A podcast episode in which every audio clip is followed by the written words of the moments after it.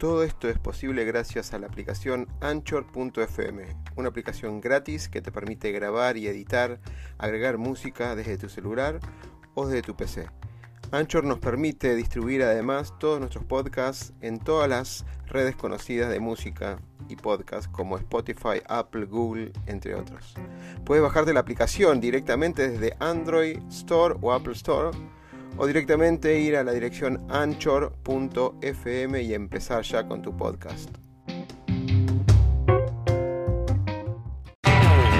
Negocio, pasión, éxitos y miedos. Un punto de encuentro para compartir, aprender e inspirar conversando, con la conducción de Oscar Schmitz.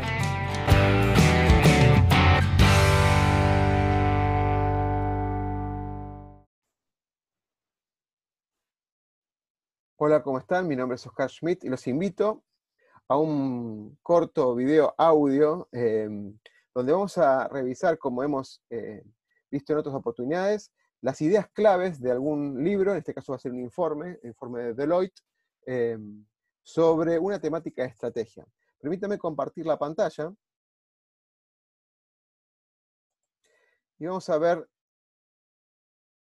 este informe particularmente es un informe de eh, Deloitte, en que fue, em, digamos, eh, propuesto, en realidad discutido, en Nexo World, organizado por la comunidad OpenNexo, donde una entrevista de Salim Ismail entrevista a John Hagel, que es el copresidente de Deloitte Center for the Age, es autor de este informe, y plantea un enfoque de acercamiento y alejamiento de la estrategia empresarial. Plantea que los líderes tradicionales están armando planes a cinco años, pero con la mentalidad del presente, que poco son asertivos a la hora de pronosticar un tema de lo que van a pasar en los próximos cinco años. En particular, en particular lo que propone son, es un ámbito de visualización en dos focos, ¿sí?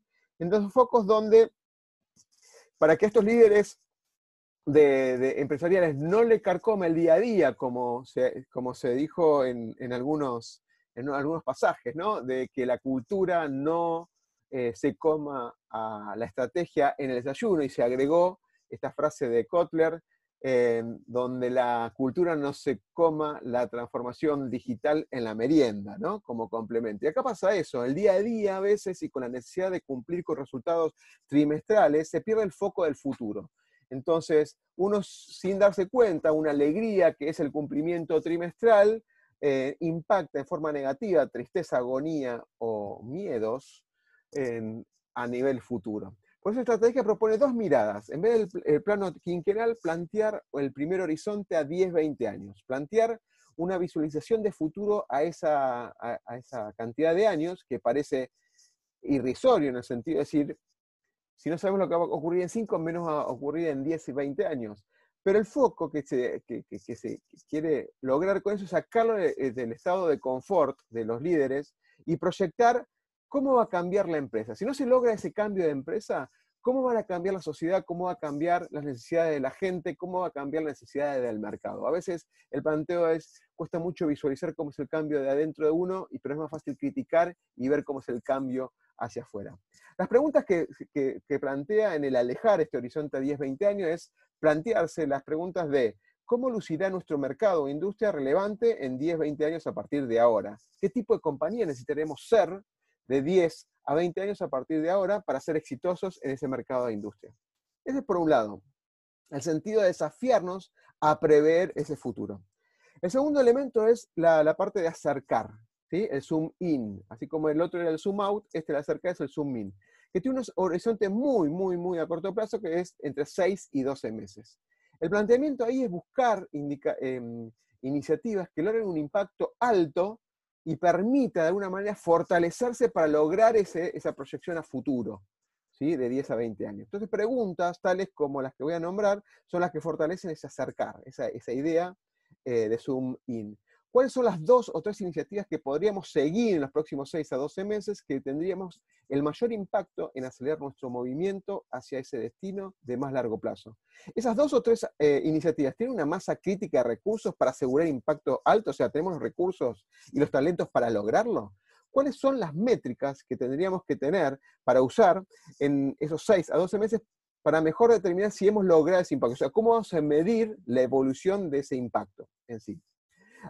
Acá propone, obviamente, en, esta, en la parte que es eh, importante, en la parte de acercar, proveer los recursos para lograr, porque ha ocurrido que iniciativas de ideación se, asignan los recursos, se asignan los recursos, pero después con el tiempo pasan unos meses y esos recursos o no están bien utilizados o se, pierde la fuerza eh, de, la creación de, en sí de la, de la solución de ese impacto que se quiere lograr.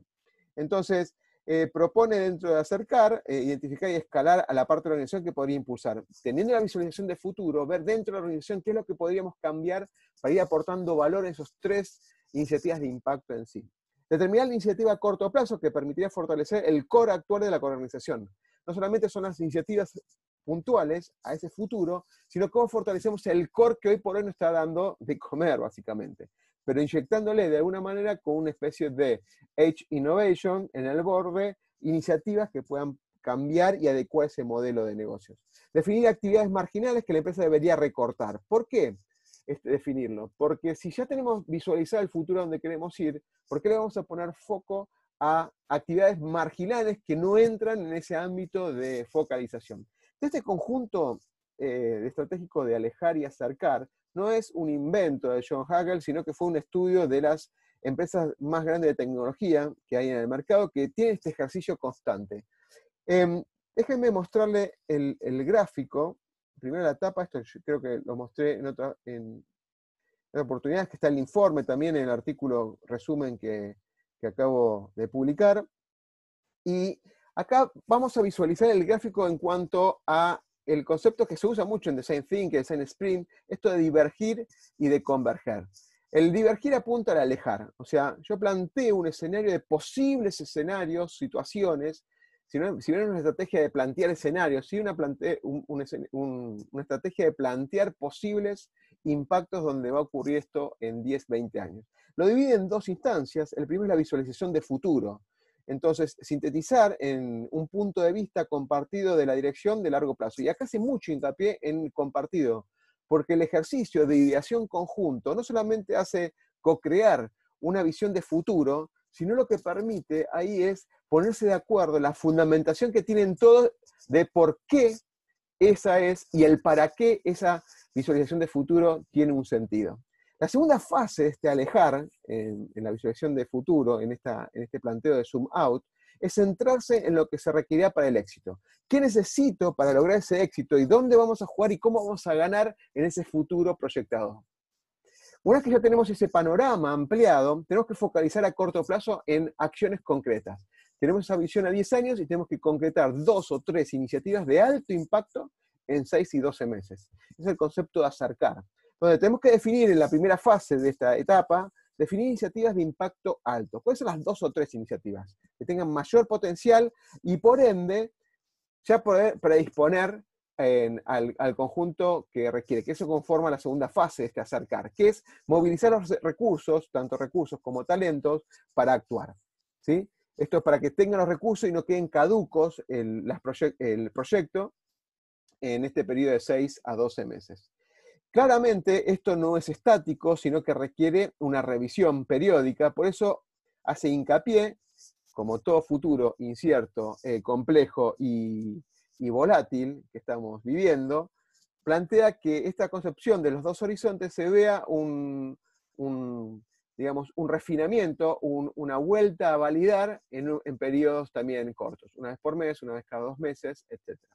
Bueno, em, para cerrar, me gustaría unos planteos, que hay, hay mucho más contenido, obviamente se lo recomiendo, son 10 páginas intensas que les recomiendo leer, Em, habla que esta estrategia combina y potencia dos horizontes, esto está claro, que compiten por los recursos y el tiempo de la organización.